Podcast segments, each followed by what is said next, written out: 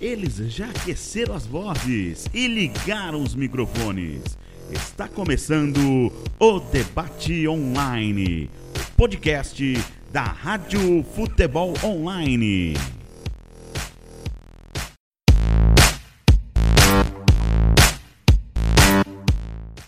Está começando mais um episódio do podcast Debate Online, podcast da Rádio Futebol Online.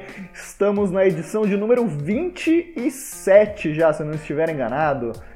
Na, semana passada eu falei que era 26, então essa semana, logicamente, é a 27. Eu, Guilherme Rodelli, estou aqui gravando numa terça-feira à noite com os meus amigos Caio Vilela e Vinícius Anselmo. Terça-feira que é prévia é, an antecede o primeiro jogo da final do Campeonato Paulista, Derby Paulista, entre Palmeiras e Corinthians mais uma vez. Tirando 2019, né? Desde 2017 esses dois times se enfrentando na final. E a gente vai traçar um panorama de como vai ser essa final, falar dos outros dois grandes de São Paulo também, Santos e o próprio São Paulo, e uma pitada assim de Domenech Torrent no time do Flamengo. que esse técnico catalão pode oferecer ao time carioca. Mas primeiro, deixa eu dar meus cumprimentos aos meus amigos jornalistas aqui da Rádio Futebol Online. Olá, Caio Vilela, como está você? E deixe seu destaque inicial, claro. Fala Gui, meu parceiro. Fala Vinícius também. É sempre bom estar de volta aqui ao podcast e o podcast de número 28, Gui. Na verdade, é o podcast número 28. Falha a minha, semana, semana, a 27 semana foi semana passada. Dessa vez é, eu acabei de olhar aqui no nosso Spotify. Quem tiver interesse, entre aí, Spotify, arroba debate online, estamos aí toda semana. E fica a dica e então, meu... Caio. Ô, Caio, fica a dica então para verem o episódio 27, já que eu errei, né? É que eu, é tanto podcast, tanta transmissão que eu me perdi. Mas fica então a dica para verem o 27 e acompanharem com a gente agora o 28. Exato. Escutem os dois episódios aí, estão bem atuais, falando bastante de Campeonato Paulista. E o meu destaque é exatamente isso que você falou, Domenech chegando aí, muita expectativa, né? É, auxiliar do Guardiola por muito tempo, é, muita gente duvidando do trabalho dele. Na minha opinião, acho que pode ser interessante trazer uma outra visão aí para o futebol brasileiro, como foi o Jorge Jesus e com o elenco recheado que vai ter em mãos, com certeza será curioso ter o Domenech aqui no futebol brasileiro. Domenech que já virou Domi. É, o pessoal tá com preguiça de aprender o nome dele, o sobrenome meio complicado de falar, então já virou Domi. O torcedor do Flamengo já chama ele de Domi. Olá também, Vinícius Anselmo, que participa mais uma vez aqui do Debate Online. Olá, Guilherme. Olá, Caio. Olá, você que acompanha mais um Debate Online. É, acho legal falar que é importante, é, para quem não acompanha o, o, debate online, você é, que vai lá no Spotify, está navegando por lá e clica em algum dos nossos episódios, é criar o hábito de, antes das partidas, né? É você poder escutar o nosso debate. Porque no último, por exemplo, você vai ver em que nós apostamos no São Paulo contra o Mirassol e acabamos errando. Isso é bem legal para você é, está acompanhando aqui com a gente, não é verdade? E ficar com raiva da gente também, né? Cornetar vale, corneta também vale. E, e a graça pra, é essa. É, e só para não deixar passar, eu apostei na Ponte Preta no último episódio, zombaram de mim aqui. Então fica aí o meu relato, a minha retratação. Porque eu apostei na Ponte Preta, só eu acreditei na Ponte Preta. Mentira. Foi 3 a 2 foi bem disputado, mas eu desempatei e falei que a Ponte Preta ia passar do Santos e foi o que aconteceu. A gente errou feio no Mirassol e no São Paulo? Bastante. Mas na Ponte Preta, reitero aqui que acertamos de modo democrático. Certo? Erramos no Bragantino também, né? Acho é, que aqui deu Bragantino, Bragantino. E em campo o Bragantino acho que não, não, não entendeu que o debate online estava a seu favor ali naquele momento. É, ainda bem que a gente não colocou dinheiro nessa, né? Então tá, tá mais tranquilo pra gente. O que fica mesmo é a corneta dos torcedores, principalmente corintianos, né? Que não acreditávamos no, no Corinthians realmente. E olha só, tá na final, vai mais uma vez enfrentar o Palmeiras. E é exatamente com esse tema que a gente começa o podcast de hoje. Palmeiras e Corinthians, uma final que sempre é polêmica. Primeiro o Palmeiras questionando a escala da arbitragem, depois o Corinthians levantando bola de que não iria fazer teste para o Covid. Uh, no fim, aparentemente parecia que é só questão de levantar polêmica antes mesmo da bola começar, né, Vinícius? Realmente, é Corinthians e Palmeiras sempre uh, será uma briga aí também externa, né? Nós acompanhamos nos últimos anos esta, esse conflito também fora dos gramados. Uh, teve uma entrevista do Edu Dracena, ele falando sobre isso. Eu até achei que ele foi um pouco uh, enérgico, né? Nós não estávamos acostumados com ele é, com relação a esse tipo de entrevista enquanto jogador. Pelo menos não me lembro dele falar com esse tom, né? Parece até que ele é, mudou aí sua forma de pensar agora como dirigente. É, ele teve ali algumas algumas declarações em que eu não concordo, né? Que uh, nós temos aí até várias várias vertentes com relação ao clássico uh, extracampo. Nós tivemos esses dias aí uh, a invasão da Arena Corinthians, né? É, colocando lá, é, pichando o 8 a 0 e depois o Corinthians colocou ali a, a, as iniciais né, é, do clube. Então, eu acho que isso e me surpreendeu muito, ainda mais vindo do Edu Dracena, que me parece um cara muito bem centrado. Esse tipo é, de depoimento, falando, é, deixando a, a, o pessoal pensar assim que a arbitragem possa interferir. Né? Então, o, o, acredito que é, os jogadores é, para essa partida é, estão focados. O Palmeiras tem um desfalque que já é certo, que é o Felipe Melo. E com relação à arbitragem, é, eu concordo com a, com a escalação, né, ou convocação aí do, do Rafael Klaus para esse jogo, porque é, se ele não for o melhor, ele é um dos né, da Federação Paulista de Futebol, então acho que ele está apto para esse confronto. Mas também tem aí uma ressalva que nós tivemos é, o Rafael Klaus apitando é, um jogo do Corinthians e Bragantino, se não me engano, em que teve o lance do Fagner e que ele acabou não sendo expulso. E depois ele atuou é, na cabine do VAR, onde ele chamou o árbitro que estava no campo para revisar né, a, a, o lance é, do jogador da equipe do Mirassol, se não me engano, Juninho, né, número 10. Então, eu acho que só faltou uh, critério, na minha opinião, para o Rafael Klaus nesses lances, mas acredito que ele seja o nome ideal para essa final. E o, o, que me admira é, é, o Corinthians, eu já até falei no, numa outra edição do podcast, a postura em que está atuando agora dentro de campo não é o mesmo Corinthians em que o Thiago Nunes é, pegou no início da, do, do, do ano, né? É, então ele mudou um pouco a forma de jogar. Ele, ele até hoje eu estava é, vendo um programa esportivo na parte da tarde e, e, reparei algo que eles falaram que eu concordo. O Corinthians às vezes joga até com quatro zagueiros. Teve até é, em, determinado é, período do jogo, né? Não, não é o jogo inteiro.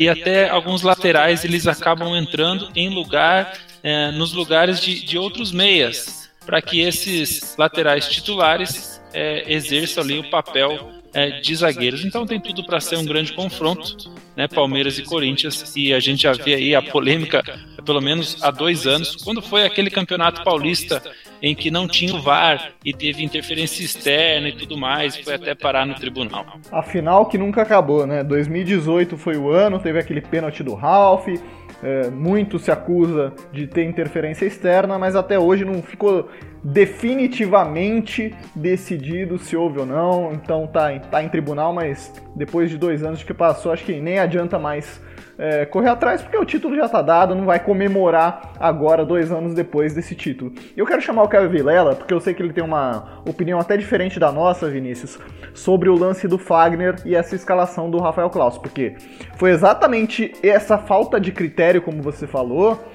que é, fez o Palmeiras reclamar da escalação do Klaus para esse primeiro jogo da final.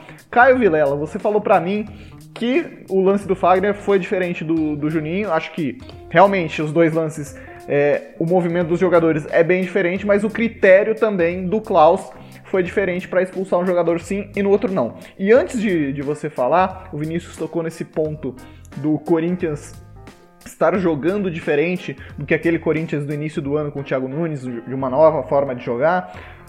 Análise tática número 5, inclusive. Vejam lá que foi com Leonardo Miranda. Falamos ontem exatamente sobre isso. E ele falou uma coisa assim que abre nossa mente quando a gente vê o jogo de novo. O Corinthians, muitas vezes, quando o Luan recebia a bola, não tinha para quem passar à frente dele. Então por isso que ele errou tantas vezes. Mostra que o Corinthians ainda não consegue se organizar direito no ataque. Não tem tantos jogadores ocupando espaços na frente para fazer esse jogo que o Thiago Nunes tá querendo. Caio Vilela, sua palavra. Bom, começando aí, é, você falou da minha opinião mais ou menos do lance do Fagner, né? É, o lance do Fagner contra ainda a equipe do Bragantino.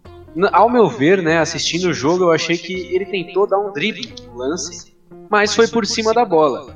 Mas ainda assim eu não achei que ele pegou é, com intensidade. Ele não estava vindo de uma distância tão alta, não estava em tanta velocidade como o jogador Juninho é, veio agora nesse último jogo, o jogador Juninho do Mirassol, e atingiu a perna do garoto Carlos Augusto na lateral esquerda do Corinthians. É, eu só achei que, que, a minha opinião é diferente, porque na minha opinião eu não expulsaria nenhum dos dois jogadores.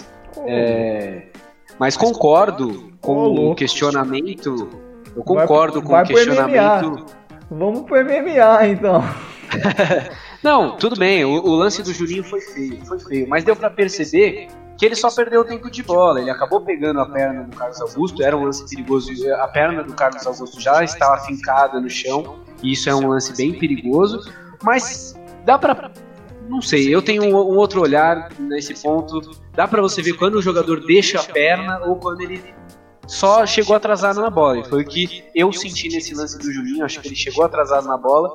Deu para ver no VAR diversas vezes a velocidade do lance no jogo normal, em slow motion também. Achei um pouquinho exagerado. Poderia ter, não, poderia ter só marcado com o cartão amarelo. E o lance do Fagner, ele levou amarelo, também não achei que foi para expulsão, tem essa opinião um pouco diferente. Mas podem me questionar aí, e acho que essa, essa questão realmente fica só mais a questão do critério, né? Isso sim a gente tem que discutir. Se um, se um lance não era para expulsão, como eu concordo que foi o lance do Fagner, para mim não foi para expulsão, o lance do Juninho, teoricamente, no mesmo critério, não deveria ter sido expulso. E aí o mesmo, o mesmo juiz envolvido nos dois lances. Né? A única diferença é que o Rafael Klaus, no jogo contra o, o Mirassol, no jogo contra o Mirassol, e Corinthians, ele estava apenas no VAR. No jogo contra o Bragantino, se eu não me engano, ele estava apitando o jogo. E aí são funções diferentes de árbitro. Se no jogo do, do, do, do Corinthians e Bragantino o VAR não chamou, o, o, o Rafael Claus não tem o que fazer. Ele pode solicitar o VAR, mas às vezes não está perto do lance o suficiente, tem todo esse lance, né? Mas é, também concordo que o Rafael Claus, querendo ou não, é um dos juízes mais preparados para apitar uma final. A gente não pode é, dizer outra coisa. E, e, concordo também que se fosse talvez outro juiz, é, os palmeirenses também iam reclamar, porque essa reclamação de juízes aí, desde a final de 2000, 2017, se eu não me engano, 2018, o Palmeiras tá, tem tido reclamações com a Federação Paulista, tem tido esse embrólio aí, principalmente quando é jogo contra o Corinthians, final contra o Corinthians, a gente sabe que essas movimentações, essas críticas antes do jogo, às vezes acaba afetando o desempenho do árbitro também é, em um jogo de final e rola aquela tensão pré-jogo. Mas, enfim, vamos ver. Eu acho que essas polêmicas extra-campo, antes do jogo, é uma coisa natural de um clássico desse tamanho. Um clássico, um derby centenário, é, diversas finais aí nos últimos anos, jogos impactantes que não foram em finais, mas foram grandes jogos que são lembrados pelas torcidas, ambas torcidas até hoje. Então, com certeza a expectativa é muito grande. Vamos ver o que, que acontece dentro das quatro linhas. Né? Acho que é isso que importa. Acho que essas polêmicas extra-campo a gente dá uma comentadinha aqui, mas vamos ver o que acontece dentro de campo. E falando em campo, então, falando de bola, bastidores à parte. É, Gui, eu queria só comentar um pouquinho dessa postura do Thiago Nunes que você falou. Ah, claro. É, e você comentou também. É, é, interessante, né? A gente vê muita, muitos torcedores do Corinthians criticando o Luan, falam que ele não tem tanto rendimento, que deveria estar rendendo mais. Concordo em partes. O Luan é o principal jogador que dá assistências no time nessa volta. Acho que ele deu duas, três assistências, até porque ele é o batedor de bolas paradas, cobrou dois escanteios que saíram em gols, e acho que isso era uma dificuldade muito grande do Corinthians no ano passado. Não tinha nenhum jogador que batia um escanteio com qualidade. Agora tem o Luan. O Sornossa, gente... pô, o Sornossa. Não, é, o Sornossa, a gente falava que ele era assistente, tinha dado uma assistência só. Então, complicado, né? Bem complicado. Acho que quando a gente tem que dar tempo também, era óbvio que o Luan também não ia chegar fazendo milagre. Não sei qual que era essa expectativa, acho que pelo preço do Luan é, é o que esperava, assim, né? Mas realmente não é o jogador que vai chegar fazendo milagres, ainda está se adaptando com a camisa do Corinthians, mas tem que dar tempo, tem que ter paciência. É, ao ponto que o Thiago Nunes, é, no ponto do Thiago Nunes ter mudado um pouco suas características, eu acho que ele deu uma, um passinho para trás. Eu acho que ele deu um passinho para trás porque o Corinthians há mais de década joga de um estilo, tem um, um, formato, o clube teve essas ideias, teve esse ideal, independente de quem fosse o treinador. Então foi Mano Menezes, foi Tite, foi é, diversos outros treinadores aí, o próprio Carilli, que já estava no clube e teve seus méritos também mas com a vinda do Thiago Nunes, obviamente que, que, que a ideia era mudança. Mas o Thiago Nunes tentou uma mudança muito radical, muito rápido. E isso não acontece depois que você assume um time que faz 10 anos que joga do mesmo jeito. Então acho que ele deu um passinho para trás exatamente para conseguir essa classificação que era necessária, que, que, que, com certeza teria muita pressão em cima dele caso não classificasse no Paulista, já tinha perdido na pré-Libertadores, então uma queda é, nem uma queda para na segunda fase do Paulista seria muito feio para a equipe do Corinthians, para o tamanho que é o Corinthians. Então acho que ele deu um passinho para trás. É, ele está fazendo o que os outros treinadores aqui fizeram, fizeram no Corinthians. É, vamos arrumar a defesa, o sistema defensivo, e aí depois a gente tenta evoluir ofensivamente. Não acho que esse é o caminho certo para que se evolua ofensivamente, mas é o caminho que ele trilhou aí para conseguir chegar nessa final. Obviamente, se ele tentasse é, colocar as ideias dele que não estavam dando certo, talvez o Corinthians não estaria na final hoje. E poderia ter perdido para o Palmeiras se tivesse se aberto mais na partida, poderia ter perdido até para o Mirassol agora no último, na, na, última semifinal. Então acho que se, se ele recuou o time, ele teve seus méritos, teve essas ideias, mas vamos ver como ele vai evoluir o time ofensivamente ao longo dessa temporada. Acredito, cara, que é mais ou menos nessa linha que você falou, e ele tenha trazido essa aura defensiva do Corinthians justamente para ele mesmo ter mais tempo de trabalho e tentar mudar essa filosofia que dá mais de 10 anos, data mais de 10 anos. Então não é um processo lento, é uma mudança da água para o vinho, é radical, né? Você passar de ser um time majoritariamente reativo, né? Organizar bem a defesa para sair rápido no, nos espaços que o time adversário dá, para ser um time que tem a bola e sabe o que fazer com a bola. O Corinthians, no começo do ano, tinha a bola, mas não sabia muito o que fazer com ela. Talvez esse passo para trás tenha sido uma forma do Thiago Nunes ganhar tempo para desenvolver com mais calma essa filosofia. O título paulista é, uma, é um jeito, pelo menos aqui no futebol brasileiro, do técnico ganhar mais tempo para executar seu trabalho. Vinícius, agora falando só de bola, tirando bastidores polêmicos aí, teste de Covid, pessoal querendo cancelar o jogo justamente por isso. Da parte do Palmeiras, o Caio falou bastante do Corinthians, do jeito de jogar. Como que você acha que o Palmeiras vai vir para esse jogo? Corinthians a gente está prevendo uma forma mais defensiva. O Palmeiras vai continuar repetindo a estratégia que vem adotando nos últimos jogos e como fez também no clássico, no primeiro jogo dessa volta da paralisação? Olha, eu estava até vendo aqui a provável escalação uh, do time do Palmeiras, né? Eu tinha falado do zagueiro Felipe Melo, com lesão na coxa, e também nós temos aí uh, o retorno do Matias Vinha, né? Recuperado de contusão. Ele retorna após três jogos afastado.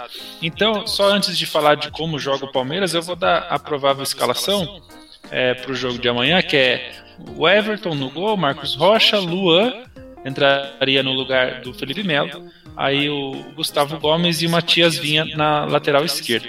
Patrick de Paula, Ramires, Gabriel Menino, William Rony e Luiz Adriano. É a, essa é a provável escalação do Palmeiras. O que me chama a, muita atenção é, no time do Palmeiras é que o técnico Vanderlei Luxemburgo ele não conseguiu a, até o momento montar uma equipe é, que você possa dizer assim, ó, esses são os 11 titulares do Palmeiras.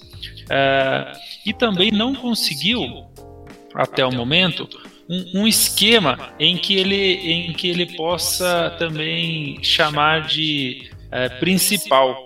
O Palmeiras ele veio é, desde o início do campeonato modificando a forma de jogar, modificando também taticamente e também ele fez ali algumas variações com, com os, os próprios jogadores.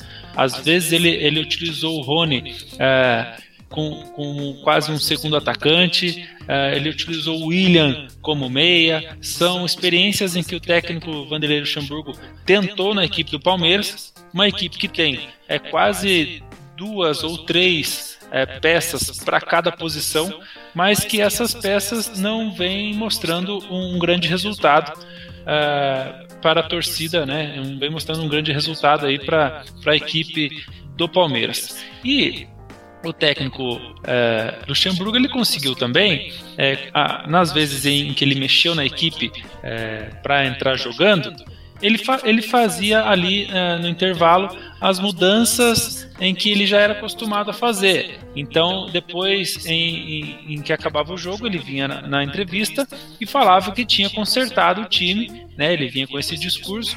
E, e quando que e algumas pessoas, pessoas foram percebendo que não era bem isso porque ele fazia as mesmas mudanças, né? É, no, no, início ele usava o Lucas Lima como titular, depois ele passou a ser reserva em alguns jogos e, e, no segundo tempo entrava o Lucas Lima. Então não tinha nada de diferente em que o torcedor do Palmeirense pudesse falar. É, eu acho que ainda alguns jogadores é, estão devendo. Por exemplo, o Rony é, é um jogador em que não consegue é, atuar como atuava no sistema é, do time do Atlético Paranaense, claro que são é outra dinâmica, né?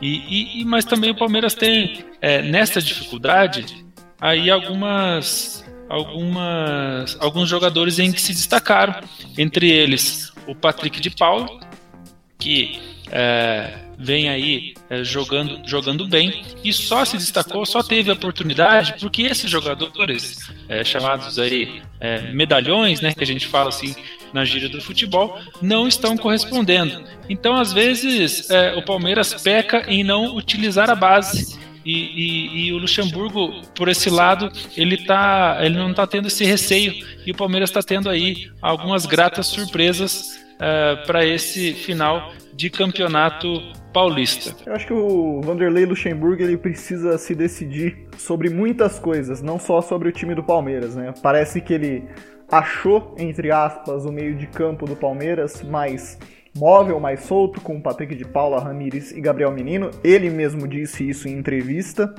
É, ele chegou a falar numa entrevista para o André Henning, eu não lembro a data agora, mas acho que foi 2019 de que tática não é importante para o futebol, mas ele mesmo é, fala de artifícios táticos que ele utiliza na partida para, como o Vinícius falou, consertar o time e mesmo assim acaba desprezando a tática quando fala. Acho que vai muito do personagem Luxemburgo, mas parece que ele mesmo ainda não se decidiu nem o que ele quer para esse Palmeiras e nem como escalar. Acho que esse jogo, essa final, pode mostrar muito para o futuro das duas equipes. Se o Thiago Nunes mantém esse estilo mais Corinthians mesmo da última década, ou se parte para o dele mais com poste de bola, agressivo como era o Atlético Paranaense, trocava muitos passes, né? E a mesma coisa vale para o Vanderlei, Vanderlei Luxemburgo. Acho que ele precisa encontrar um norte para esse time do Palmeiras que, como a gente vem falando nos, nos últimos episódios, do, do nosso podcast. A gente sempre olha para o Palmeiras que, com o investimento que faz e do jeito que joga, a gente sempre acha que esse time do Palmeiras pode jogar mais. E para ter corneta nos comentários, pessoal, vamos de palpite de novo. Para você, Vinícius Anselmo, como a gente só vai voltar na terça que vem, a gente já vai ter um, campeonato, um campeão paulista. Quem você acha que ganha o título? O título, eu vou de Corinthians. Beleza. Caio Vilela. É, também é só, só quem, quem ganha. Depois aguenta a corneta, manda o resultado. Ó, o primeiro jogo 0 a 0 e o segundo jogo 1 a 0 Corinthians. Olha só, ousado. E poucos gols também o Vinícius Anselmo planejando para as duas partidas. Caio Vilela. Olha, difícil, né? A gente sabe que é difícil, mas eu vou colocar o Corinthians também, cara. Vou colocar o Corinthians por tudo que se desenhou aí nos últimos tempos para a equipe alvinegra, né? Quase não conseguindo se classificar, dependendo de um rival conseguindo se classificar no último jogo e o rival perdendo é, nas quartas de final, que foi o São Paulo. Se chegou numa final, agora parece que tá, o time está engrenando, né? O que parece. E o Palmeiras com muitos problemas, como a gente falou também. Mas também não acho que vai ser fácil pro Corinthians, acho que pode ser até uma decisão de pênaltis aí. Eu aposto nos pênaltis e Corinthians campeão. É, e que pesa também a freguesia do Palmeiras nesses últimos anos, né? Investiu, investiu, investiu, chegou na final do Campeonato Paulista e acabou perdendo pro Corinthians, depois Não, virou e, Paulistinha. E, e, detalhe que o Corinthians pode conseguir uma marca aí, histórica aí, né? Tetracampeonato, tetracampeonato paulista, acho que desde os anos 20 aí, 1920, não tinha uma equipe que conseguia ganhar o Campeonato Paulista consecutivamente quatro vezes, né? E isso evidencia muito também como os rivais do Corinthians acabaram vacilando nos últimos anos, né? Porque a equipe corintiana, querendo ou não, não estava nos seus melhores eleitos, não estava nos seus melhores anos, e ainda assim conseguiu um títulozinho paulista ali. O que falta às vezes ainda para um rival como o São Paulo, o próprio Palmeiras que tem um grande investimento e não está conseguindo chegar nessa taça, que apesar de pequena é sim importante para a continuidade de trabalho. Exatamente, o Palmeiras foi campeão brasileiro nesses anos aí, né? Então não faz tanta falta. Mas pro São Paulino, ah, como queria um Paulistinha, hein? Você ia falar, Vinícius? É, até sobre essa história do, do Paulistinha, né? É, como as coisas mudam, os discursos mudam com, com pouco tempo aí no futebol. Hoje eu estava vendo é, uma matéria em que o, o presidente do Palmeiras ele, por meio aí do técnico Vanderlei Luxemburgo, né, o Maurício Gagliotti, pediu aos jogadores uma doação ainda maior do que a costumeira, é, não somente por se tratar de uma decisão de campeonato diante do maior rival, o que por si só já é bastante, mas sobretudo por conta do negativo retrospecto recente. Então veja bem, já não é um Paulistinha mais, né? Realmente, muda mesmo o discurso. É, se ganhasse, iam comemorar, iam zombar do rival, mas quando não ganha, vira paulistinha. E isso acho que pega bastante no, no, no Gagliotti. E aí, quando perde, a torcida vai em cima dele mesmo, vira zoeira e aí o pessoal depois não aguenta. Mas, realmente vale, vale bastante assistir essa terceira final em quatro anos entre essas duas equipes e como o Caio falou, pode ser a primeira vez do futebol paulista profissional que um time ganha quatro vezes seguidas o campeonato estadual. Isso aconteceu lá nos anos antes dos anos 20, Caio. Foi lá em 1916 a 1919, o paulistano, clube extinto já da cidade de São Paulo, foi campeão quatro vezes seguidas. Em 2016 ainda teve uma, uma polêmicazinha ali, porque o Corinthians foi campeão junto também. O PVC explica melhor no blog dele. Não vou tentar explicar a fala do PVC aqui, mas dá pra, dá pra entender com o que ele escreve lá. Então seria um feito inédito no futebol profissional de São Paulo. Bom, a gente já falou de. Se, se o menino Theo Martino estivesse aqui com a gente, ele explicaria melhor que o PVC. Com é certeza. porque ele esteve lá em 1900 16 ele estava lá assistindo o Paulistano campeão. Aí ele poderia contar pra gente essa história. Fica aí pro próximo episódio aí do Debate Online. A história por quem viveu ela, né, Caio? Saudade de São Martino, inclusive, faz falta aqui no nosso podcast. É, bom, a gente falou de Corinthians e Palmeiras e tem os outros dois rivais que vacilaram, não conseguiram classificação nem para semifinais, é, São Paulo e Santos. Que vivem crises diferentes. O São Paulo vive uma crise técnica, né, de não conseguir vencer o Mirassol que perdeu 18 jogadores aí nessa paralisação por conta da pandemia. É verdade que deu trabalho pro, pro Corinthians na semi, mas ainda assim é, foi um, um vexame o São Paulo ser eliminado pelo Mirassol e do outro lado o Santos que vive uma crise financeira e administrativa. São muitos problemas que cercam o Santos e agora quem está na linha de tiro, né, para tomar o tiro e cair é o Gesualdo Ferreira, o técnico do Santos. E aí vamos por partes. Primeiro São Paulo, pessoal.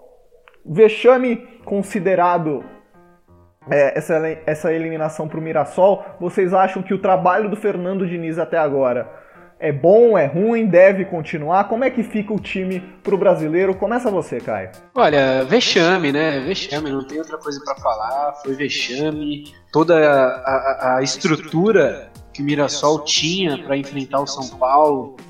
É, um time com Daniel Alves, um time com Hernanes no banco, jogadores de seleção, Alexandre Pato, e todos os medalhões que a gente falou que o Palmeiras tem, o São Paulo tem também. O time do São Paulo no papel é um timaço, cara.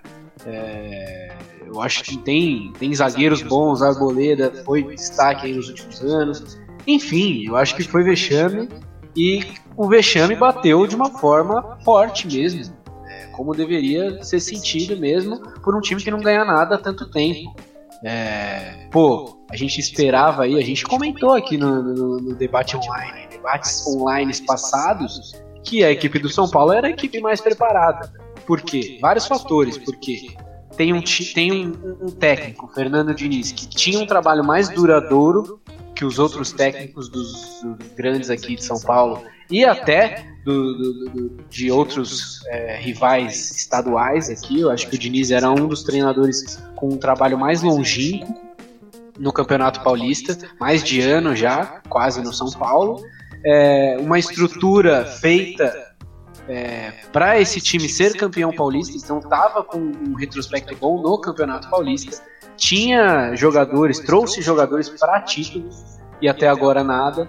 Então, o, o, principal, né, o Daniel Alves, a gente vê aí o Daniel Alves dando algumas declarações. O Juan Fran, jogadores que falaram que não sairiam no São Paulo sem ganhar o título. E aí, cadê o título no São Paulo? Então isso daí pesa, né? Isso daí pesa, mas eu acho que, que não é hora de trocar o treinador. Não é hora de trocar o treinador logo depois de uma pandemia. É, Fernando Diniz também não é o principal culpado, eu acho. Eu acho que faltou muita dedicação dos jogadores. Claro que o treinador é sempre visado quando dá um vexame assim. É, não conseguiu fazer a equipe render da melhor forma. Teve toda a situação de ter classificado, ajudado na classificação do, do maior rival que é o Corinthians. Então teve todo essa, teve toda essa história, né, toda essa estrutura para que essa crise no tricolor voltasse. Mas, ó, se eu fosse dirigente de São Paulo, a primeira coisa que eu faria era bancar o Diniz, porque, para mim, olhando assim de fora, não é o principal culpado. E, olhando no mercado hoje de técnicos, é muito, tem muita dúvida. Muita dúvida, não tem um cara que você fala, porra, velho, o São Paulo tinha que trazer esse cara aí. O, esse cara é o Rogério Senna, na minha opinião. É, só que o Rogério Senna já declarou que não, não assume o São Paulo com o Leco na presidência da, da, da presidência de São Paulo. Então, mantém o Diniz lá. Se não fizer uma boa temporada até o final do ano, até o meio do ano que vem, né? Que é, o, o, campeonato brasileiro acho que vai até fevereiro, se eu não me engano. E se até lá o Fernando Diniz não encaixar esse time novamente, aí pensar num outro nome. Mas essa crise do São Paulo foi o que eu falei no último debate, no último debate online. Eu acho que a pressão é, de não ter ganhado títulos nos últimos anos pesa muito. Sempre que o São Paulo perde uma partida é vexame, é crise, é não sei o que. Aí ganha dois jogos seguidos e tá tudo bem, tá tranquilo. Aí volta a perder de novo, volta toda essa história. E é uma coisa que está sendo carregada ano a ano, temporada a temporada, e que precisa mudar logo na equipe São Paulina. E não eximindo o vexame que foi a eliminação pelo Mirassol, mas acho que o resultado transforma o discurso de muita gente, no nosso meio inclusive, o Fábio Sormani chegou a dizer lá na Fox, a, chegou a criticar veementemente o, o, Daniel Alves, falando, ah, o Daniel Alves ganhou o quê? Não é vencedor, não sei o quê. Tirando a parte que o Daniel Alves é o jogador de futebol que mais ganhou títulos na história do esporte.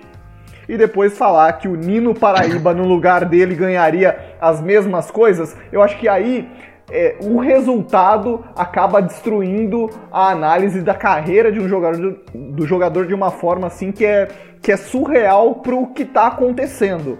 É bom lembrar, o Daniel Alves chegou para jogar no meio campo de São Paulo. Nos outros times que ele passou, ele jogou Eu como queria lateral. ver se o Daniel Alves jogasse no Bangu.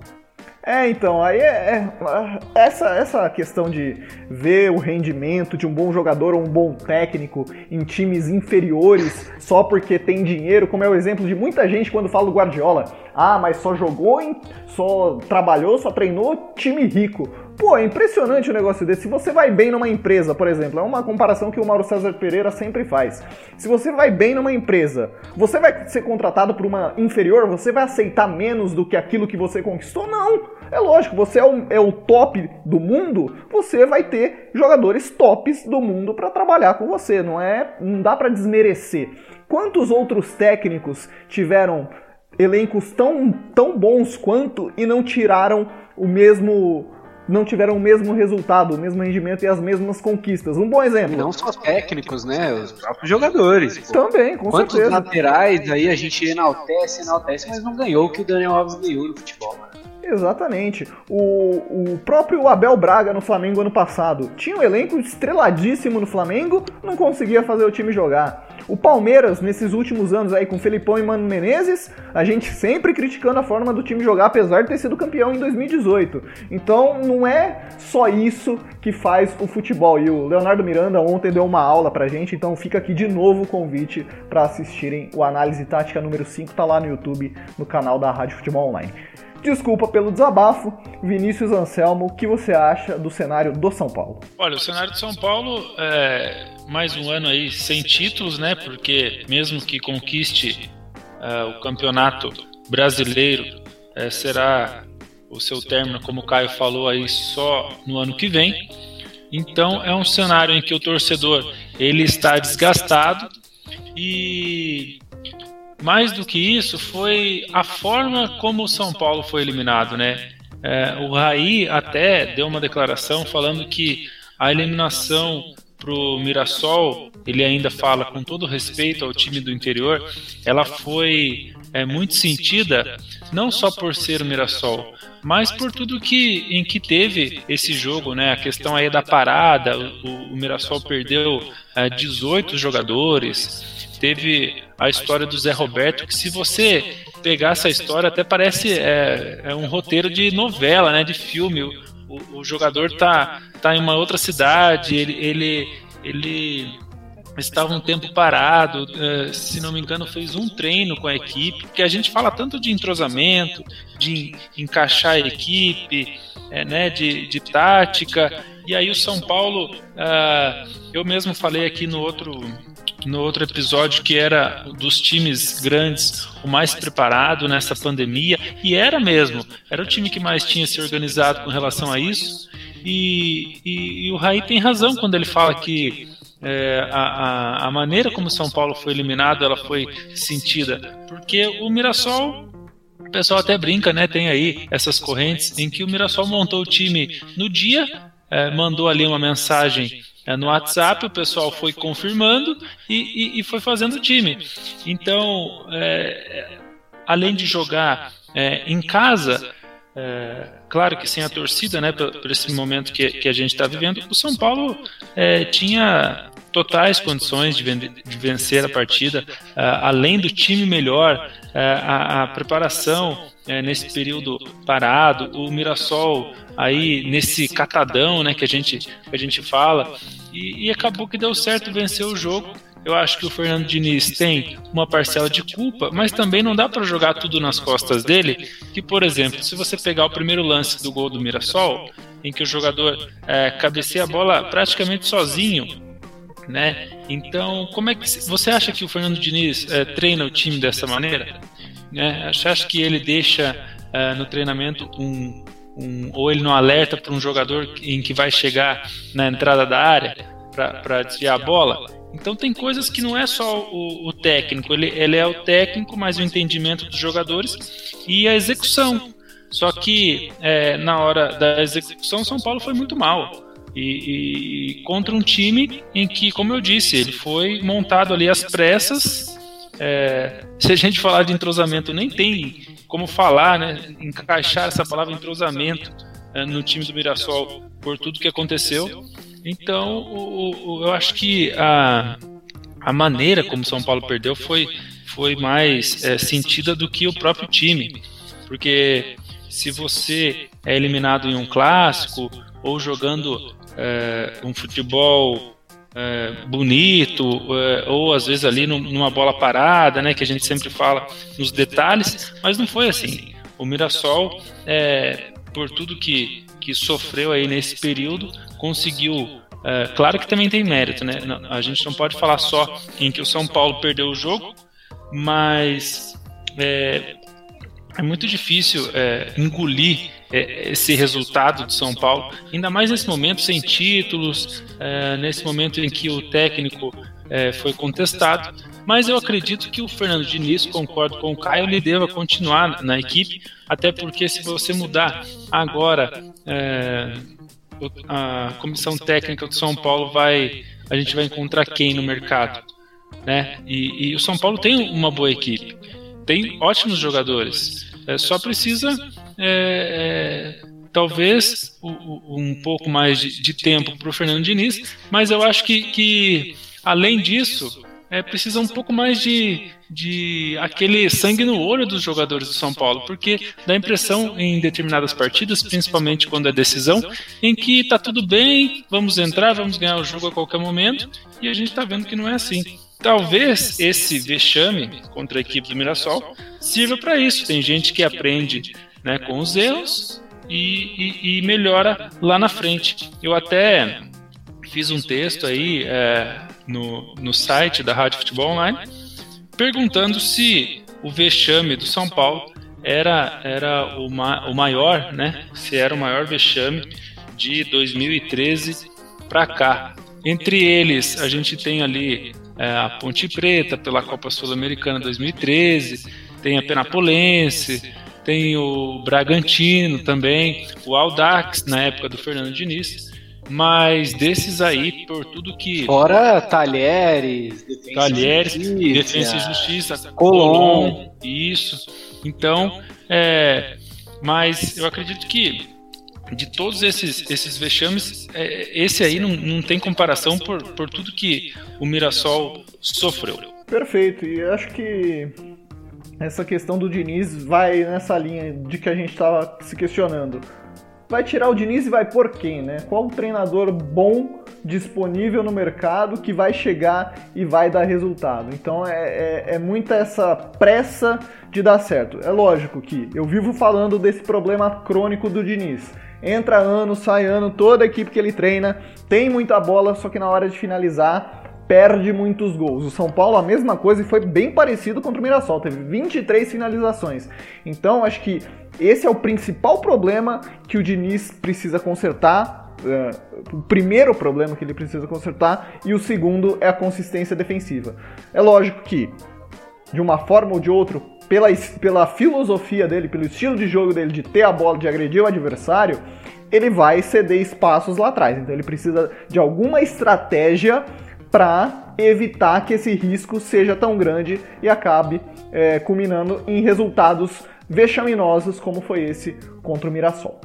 Uh, falado então do São Paulo, acho que deu pra gente ter uma boa ideia do que tá passando e do que o torcedor sente também, né? O, o, essa questão do Daniel Alves, acho que, que é bem polêmica, mas só para aquele clickbait, sabe? Só para ganhar audiência. Isso é uma coisa que eu não gosto muito, mas os programas têm audiência assim. Agora vamos passar para o Santos, que esse sim tem problemas estruturais muito maiores que os do São Paulo, né? Crise financeira, o presidente é um maluco, já falei várias vezes aqui também. É, jogador querendo sair, Carlos Sanches é, querendo ser negociado, aí propõe uma troca com o Palmeiras que depois é desmentida. Iria o Soteudo e o Carlos Sanches pro Palmeiras e viria Lucas Lima mais dois jogadores pro Santos, uma coisa muito louca. E no final estão decidindo que o Gesualdo Ferreira pode sair. Vai resolver todos os problemas, Vinícius? Não vai, porque uh, na minha opinião o Gesualdo já aí na, na sua contratação ele foi muito mais. É, o critério para a escolha do técnico do Santos foi muito mais a, no, a nacionalidade, né, porque é, o Jorge Jesus tinha feito é, um bom trabalho com a equipe do Flamengo e estava é, na moda você contratar o técnico estrangeiro, ainda mais se fosse português. Então o, o Santos é, optou por isso. E claro que como em Portugal, como na Espanha, como no Brasil e qualquer outro lugar do mundo, você tem é, bons técnicos portugueses, né? outros nem tanto, tem várias prateleiras. Né? É, em pouco tempo nós vimos que o Gesualdo não é da mesma prateleira que o Jorge Jesus, né? então é, eu acho que lá no início, na contratação, é, o critério foi, foi esse, foi equivocado na minha opinião. Mas depois disso, nós vimos também que o Gesualdo não é, é de todo mal, em que tudo que está acontecendo no Santos não dá para colocar tudo é, na conta dele. Ele está pegando um time em que os jogadores estão é, querendo é, sair da equipe, que muitos estão com, com o salário atrasado 4, 5 meses. É, dois já pediram a rescisão, né, que é o Eduardo Sacha e o goleiro Everson. Então o Santos, na época do Everson, é, ainda é, quando optou por ficar com o goleiro, é, e o Sampaoli, na época, preferiu ele por, por conta de sair jogando com os pés e tudo mais, o Vanderlei foi, foi negociado com o, o Grêmio, né? Então, veja bem, o Santos perdeu um goleiro, é, um excelente goleiro que é o Vanderlei, para o Grêmio e agora o Everson perde a rescisão e o Santos não tem é, hoje tem o Vladimir, mas também é, é, olha, olha a perda que o Santos teve com, com o Vanderlei, com tudo que aconteceu. Agora o Santos não tem nem o Vanderlei e nem o Everson. Veja só. Então não dá para colocar toda a culpa no Gesualdo. Acredito que ele também não deva sair, é, porque. Como é que. Nós vamos falar em quem agora, é, para a equipe do Santos? Sem dizer. O nome que está circulando esse é, é do Cuca. Esse é o nome, né? É o Cuca. Então, o Cuca, veja bem, sem dizer da multa, se não me engano, o Santos teria que desembolsar aí alguns milhões se rompesse com o Gesualdo agora. Parece que 5 milhões eu estava vendo sobre isso. E vai tirar esses 5 milhões de onde? Né? Mais uma dívida, além de tudo? E, e, e o Cuca vai, vai chegar ganhando, ganhando pouco? Não vai. Né? Então, é, você trocaria o, o Gesualdo pelo Cuca e, e, e, teria uma cobrança muito grande em cima né, do Cuca para que o Santos pudesse jogar, mas com, com que aval, né? Com, com os jogadores querendo ser transferidos, nós vimos agora que o, o Yuri Alberto é, conseguiu é, efetuar a sua transferência para o Internacional. Então o Santos vem perdendo jogadores, é difícil. E hoje, até hoje eu estava vendo também que o Santos deve algum, alguma parcela ou, ou alguma algum é, alguma coisa do Soteudo em que pode ficar três janelas é, sem contratar. Então veja bem, olha o cenário que está o Santos. Como é que a gente vai colocar tudo nas costas é, do Gesualdo? É difícil. E, e, e é, é, algo para o presidente, o, o Pérez, se preocupar nesse campeonato brasileiro que o Campeonato Brasileiro é, é um campeonato muito difícil, é, não tem jogo fácil, né? A gente até brinca com isso. Ainda mais agora em que o Santos tem a Vila Belmiro é, como a sua principal arma quando, quando tinha a torcida. Então acho que o Santos perde um pouco agora também esse fator casa sem a torcida da Vila Belmiro. E, o time do jeito que está, né, a tendência é, é que o Santos brigue na parte de baixo da tabela. Infelizmente, esse, esse é o cenário do Santos. O Santos está pagando treinadores que saíram do clube desde 2016. Dorival Júnior e outros que passaram pelo clube ainda tem questões financeiras pendentes com o Santos Futebol Clube. Caio Vilela, dito tudo isso que o Vinícius também explicou bastante, o Santos no Campeonato Brasileiro, se não mudar principalmente a parte administrativa, é o principal candidato a rebaixamento? Dos grandes, né? Olha, eu vejo a situação do Santos passando por um processo um pouco mais lento, mas bem parecido com o processo que o Cruzeiro passou um tempo atrás. E a gente viu o que aconteceu com o Cruzeiro. Foi para a Série B, caiu de divisão e com certeza a gente que está aqui em São Paulo, a gente olha o Santos hoje passando por uma crise que eu nunca vi o Santos passar, cara.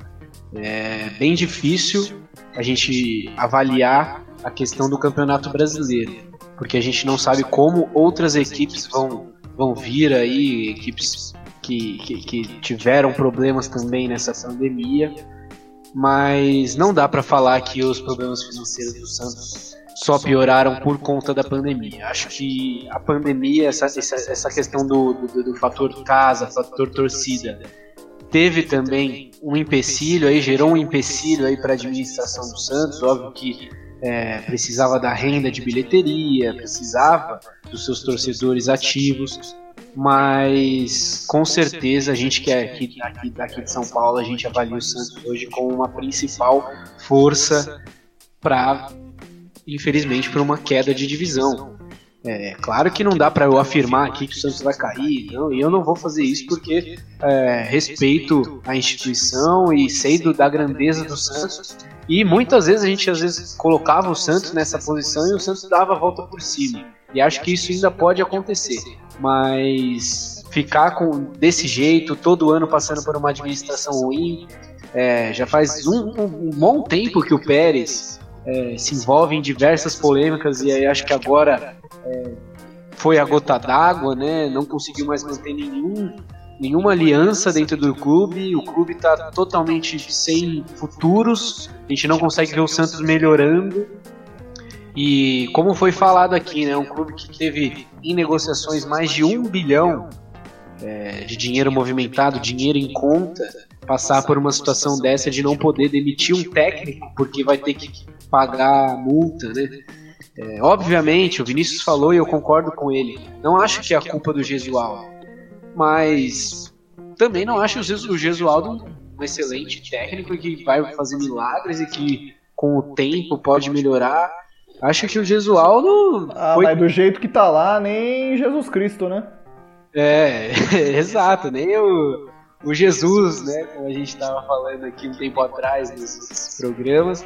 Mas é, é, é fogo, velho. Eu, eu, coloco o Santos hoje como uma das principais forças para cair sim, porque a gente sabe que, infelizmente, a administração, o extra-campo, acaba afetando dentro de campo. Pô, os jogadores estão sem receber salário, jogadores estão querendo ir embora. O Sanches pedindo para sair para não precisar entrar na justiça contra o clube.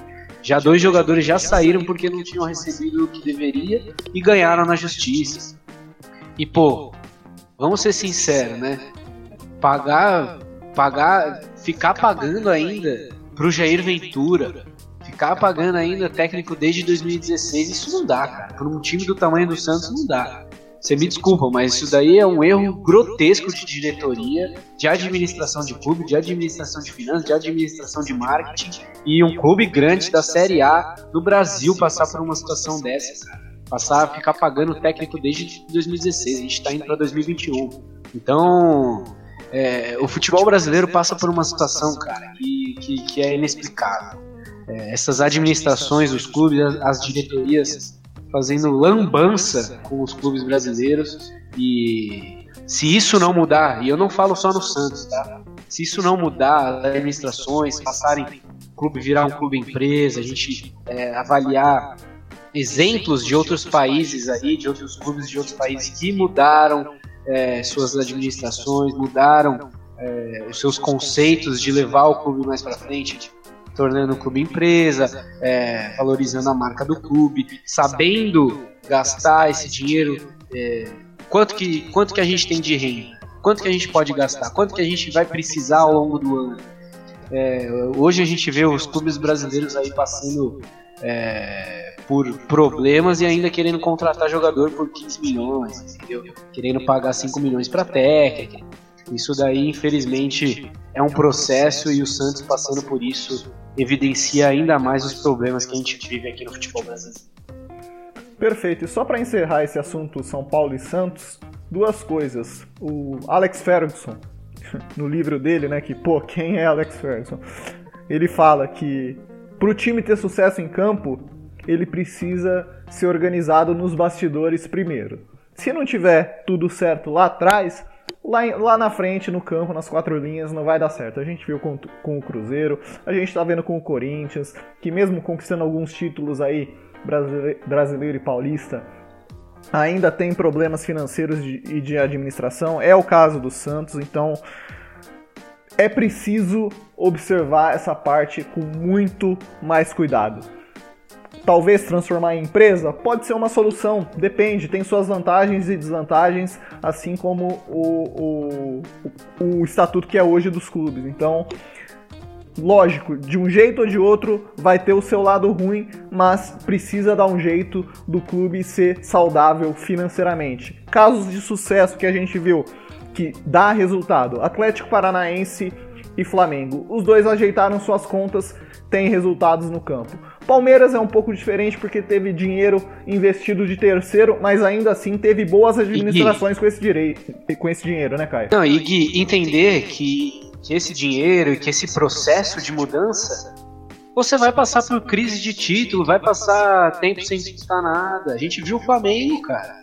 O Flamengo passou anos e anos aí que a gente falava, ah, o cheirinho do Flamengo e tal. O Flamengo, mesmo com o time bom, às vezes passava por algumas é, alguns problemas. Caso hoje, que é o do Palmeiras, né? O Palmeiras é, teve, teve alguns títulos, teve os títulos aí do Campeonato Brasileiro. Acho que a meta do Palmeiras, pelo, pelo, por tudo que a diretoria preparou, por tudo que a diretoria investiu, é ainda mais que o Campeonato Brasileiro, são outros títulos.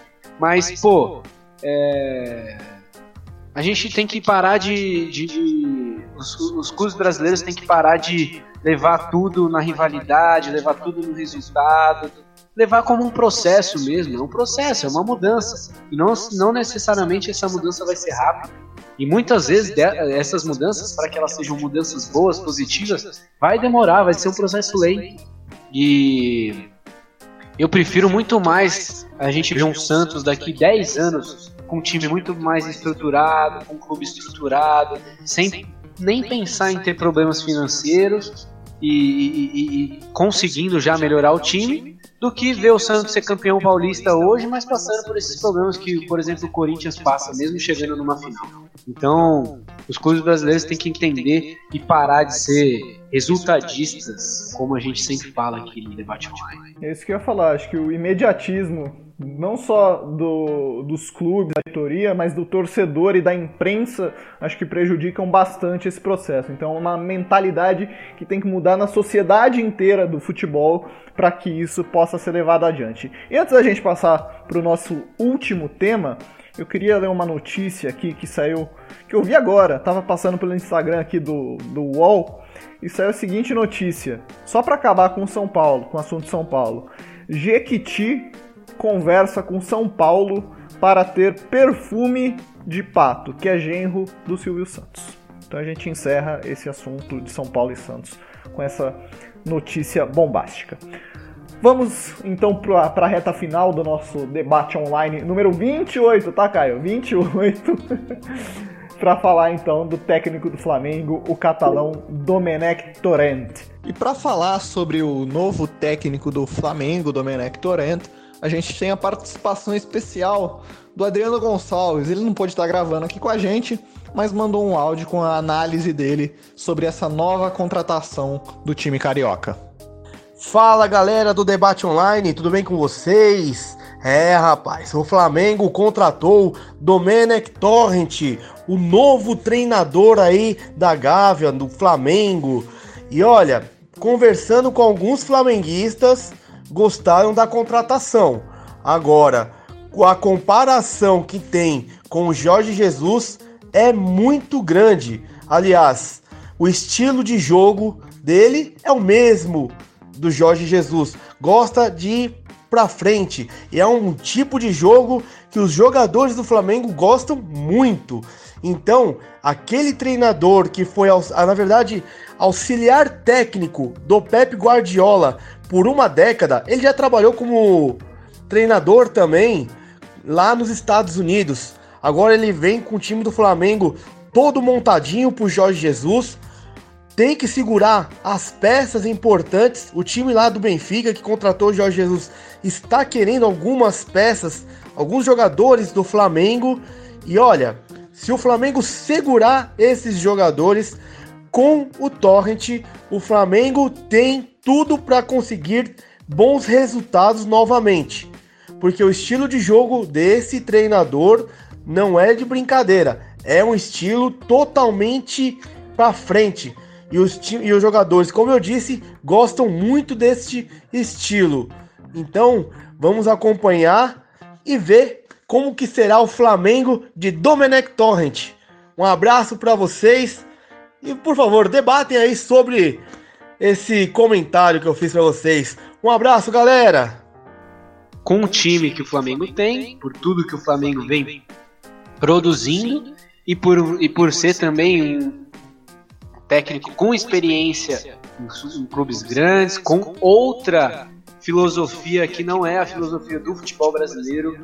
E acho que o Flamengo faz muito bem é, trazendo nomes diferentes e, claro, dando espaço para que esses nomes consigam é, consigam impor esses conceitos que eles trazem de outros lugares, outras escolas. Acho que isso incrementa bastante o futebol brasileiro. E as minhas expectativas são boas, cara. As expectativas são boas, mas eu saliento aqui, não acho que, que, que o Domenech, ou o Domi, como o Guilherme falou que a torcida do, do Flamengo já está chamando ele, vai repetir o que o, que o Jorge Jesus fez em tão pouco tempo.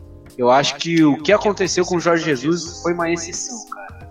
É, pode ter sido sorte, na minha opinião não, na minha opinião foi é, o trabalho do Jorge Jesus, ele soube é, estudar o futebol aqui, soube aplicar suas ideias, soube conquistar o grupo, né? E acho que isso vai ser um, processo um pouquinho mais lento pro, do, pro Domenech, porque os jogadores ainda vão lembrar de muitos conceitos do Jorge Jesus, é, alguns jogadores também, eu acredito eu, que, que, talvez não fiquem até o final dessa temporada ou possam ir embora no, no, no, fim dessa temporada. É o caso do Gabigol, caso até do Bruno Henrique, que quase foi negociado agora e, e provavelmente não vai fazer mais parte do elenco do Flamengo pro, pro ano que vem, né? E vamos, vamos avaliar, cara. Vamos avaliar. Minhas expectativas são boas. É um grande técnico. Teve grande técnico, não, né? Foi, teve, teve grandes experiências com um grande técnico. Assumiu um time na MLS. Que, se eu não me engano, foi o New York City. Mas me corrijam aí se eu estiver errado. Se eu estiver errado.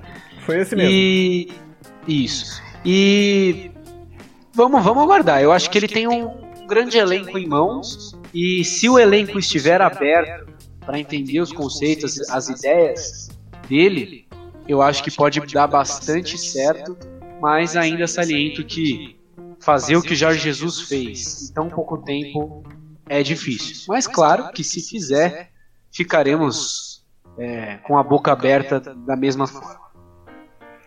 E para você, Vinícius, você acha que o, o Domi vai continuar mantendo o nível alto do Flamengo? Ele mesmo disse que não fará mudanças drásticas agora no começo, mas que pretende implantar a filosofia do jogo de posição do Flamengo? Ou você acha que ele vai ser estigmatizado sempre aqui no Brasil como o auxiliar do Guardiola? Então, eu acho que ele tem tudo para fazer um grande tra trabalho. Eu já gostei dele na primeira na primeira é, entrevista quando ele disse que não é para ficar falando em espanhol com ele, que aqui no Brasil você pode é, falar em português mesmo, porque se tem alguém que tem que se adaptar, é ele. E, e eu achei legal da parte dele. É, claro que isso não, não, não tem a ver com o campo, né? A gente está falando aqui de uma, de uma adaptação, mas que, que a gente já vê ele preocupado em, em se adaptar ao Brasil, a se adaptar ao Rio de Janeiro, aos jogadores brasileiros. Então eu, eu vejo que é, é uma responsabilidade muito grande e ele sabe disso, porque ele pode fazer uh, um grande trabalho, mas não resultar aí em títulos. Porque se a gente vê é, e pegar aí a, a, Libertadores, o Jorge Jesus, o time do Flamengo, fez um excelente trabalho, mas e, e se tivesse perdido de 1 a 0, né? E se tivesse o jogo tivesse terminado empatado e tivesse perdido nos pênaltis? Não é verdade? Então, uh, o trabalho do, do, do Jorge Jesus não valeria? Alguns iam falar que não, porque é, ia, ia, ia atrelar o, o, resultado, muito mais o resultado do que ele conseguiu é, fazer. Então ele vai ter um trabalho muito difícil. É, é, você conseguir aí ganhar brasileiro de novo, é, Libertadores de novo, né? Você disputar o Mundial, é, jogar bem é, o jogo contra uh, o Liverpool, que foi que, o que o Flamengo fez. Então, eu acho que é, material humano ele tem, mas é, é, tem que ver se os jogadores vão comprar a ideia e se é, ele não vai ficar com, esse, com esse rótulo aí de auxiliar do Guardiola se ele não ganhar né? O, o, que o Jorge Jesus ganhou. Porque torcedor, a gente sabe que é, é muito mais paixão, né? Então é, a cobrança vai ser muito grande. Mas, mas, eu, mas eu gostei dele nesse início porque ele já se é, propôs a, se adaptar. Né? Então a gente vê aí os técnicos, por exemplo, o Jorge Sampaoli na questão uh, da língua, que eu acho que poderia ajudar muito ele, é, é, essa questão aí de você é, não, não fale em espanhol comigo, eu que tenho que me adaptar, né? Que foi o que falou uh, o Domenech. Então, a, a, gente não vê esse esforço, por exemplo, do São Paulo com relação à língua. Ele fez um grande trabalho no Santos, é, vai agora é, pegar um Atlético com muito mais peças, mas é, é, algo que ele não se preocupa. E eu, eu, e eu acho que lá na frente isso possa, possa ser um diferencial então eu já gostei dele nesse sentido aí, pelo menos nesse início. Muito bem, e só para pôr um e... contraponto rapidinho, Caio, do Vinícius, é, quem não tem essa questão de língua e não incomodou, pelo menos nessas duas temporadas que ele tá lá, é o Marcelo Bielsa no Leeds United, que ele precisa de um tradutor porque ele não fala inglês. É lógico que é uma exceção e falar a língua dos atletas ajuda muito, mas é só um caso curioso e que vem dando certo, né? O Leeds conseguiu acesso para a primeira divisão da Inglaterra. Pode falar, Caio. E que sirva de exemplo, né, para técnicos brasileiros, né, cara? A gente vê quantos técnicos brasileiros teriam a oportunidade, tiveram também a oportunidade de trabalhar em outros países, trabalhar na Europa e acabaram tendo problemas aí por causa do idioma. Acho que essa dedicação aí de Domenech pode ser vista já como um exemplo. E na questão que o Vinícius falou de se os jogadores vão entender, vão abraçar ele, eu acho que tem tudo também para isso acontecer. Até porque um, um, dos líderes aí desse grupo é o Rafinha, né? E o Rafinha já trabalhou com o Domenech é, no Bayern de Munique, conhece. Então, vamos, vamos ver aí o que, que vai acontecer. As expectativas são boas. Vale salientar então que isso vai ser muito bom pro futebol brasileiro como um todo, né? Um técnico estrangeiro que vem aqui para trazer mais do conhecimento e agregar para nós. E o Caio falou da questão da língua dos treinadores brasileiros que perderam oportunidades de ir para fora, de treinar na Europa. Eu acho isso uma grande muleta. Porque tem um monte de treinador brasileiro que foi para a Arábia, foi para a China. Se fosse bom mesmo, a língua não seria um problema lá na Europa. A gente já teve o Felipão lá no Chelsea, então acho que isso é, é só muleta para tentar camuflar a falta de é, relevância tática no cenário futebol, no, no, cenário futebolístico mundial. Quer falar, Caio? Não, sim, eu, eu também acho que não é o principal fator, né? Mas eu acho que essa dedicação de estudar um outro idioma, estudar também essas questões táticas, questões técnicas, questão de adaptação a outras ideias, é, tem tudo a crescer com a vinda de técnicos de outras nacionalidades, outras é, escolas, outras estruturas de futebol. Acho que com certeza é, as ideias do Filipão, de outros técnicos que trabalharam fora, não foram tão afetadas pelo idioma, até porque é, clubes grandes têm a infraestrutura de ter um tradutor igual o Bielsa, igual você falou. Mas eu acho que é um processo também, cara. Você é, se dedicar é, a trocar, é, ter, ter essa possibilidade de trocar ideias na mesma língua com os atletas que você vai ter em mãos, com certeza agrega e até para você entender melhor a própria estratégia do jogo, a própria tática do jogo, o próprio estudo disso. Então acho que isso é só mais um empecilho e mais uma coisa que os técnicos brasileiros têm que pensar é, se eles querem trabalhar em outros locais, trabalhar em outros mercados aí do futebol. É, claro, a tática é o que, o que vai ser o principal, né? As suas ideias de jogo, se elas forem boas, vai ser o principal. Mas se você conseguir tra transformar isso com o idioma também, acho que agrega tudo, agrega valor, agrega Perfeito, perfeito, Caio. E só para completar então esse assunto do Domenech Torrent, eu fiz um vídeo, tá no Instagram da Rádio Futebol Online, arroba Rádio Futebol Online, sobre as diferenças e semelhanças do estilo de jogo do Jorge Jesus e do Domenech. Então dá uma passada lá no Instagram, arroba Rádio Futebol Online, aproveita e já segue a gente lá. Feito? Muito obrigado vocês dois, Vinícius, Caio. A gente vai encerrando então o debate online, que foi um podcast com oferecimento de TI Personal, Ruby Travel Viagens, de Primeira Bar, Escola THE 360. Esse foi o episódio 28, dessa vez não errei, é o 28 do nosso podcast Debate Online. A gente volta na semana que vem. Muito obrigado, Caio, muito obrigado, Vinícius, e muito obrigado a você, ouvinte, que acompanha a gente aqui no, no Spotify. Grande abraço, até semana que vem. Tchau, tchau.